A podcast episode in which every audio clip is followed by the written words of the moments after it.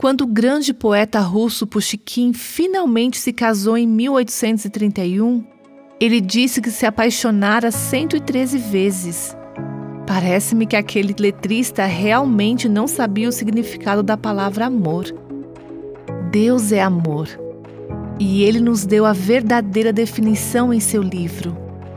O Novo Testamento usa a palavra ágape para descrever que tipo de amor Deus tem por nós e o amor que devemos demonstrar uns aos outros.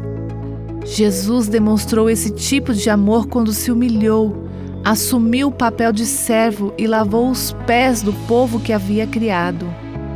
O apóstolo João nos conta a história e diz: Tendo amado os seus que estavam no mundo, amou-os até o fim. Seu conceito de amor é mais parecido com os sentimentos emocionais do poeta Pushkin? Ou é mais parecido com a ação sacrificial de Jesus? Você ouviu Buscando a Deus com a Viva Nossos Corações.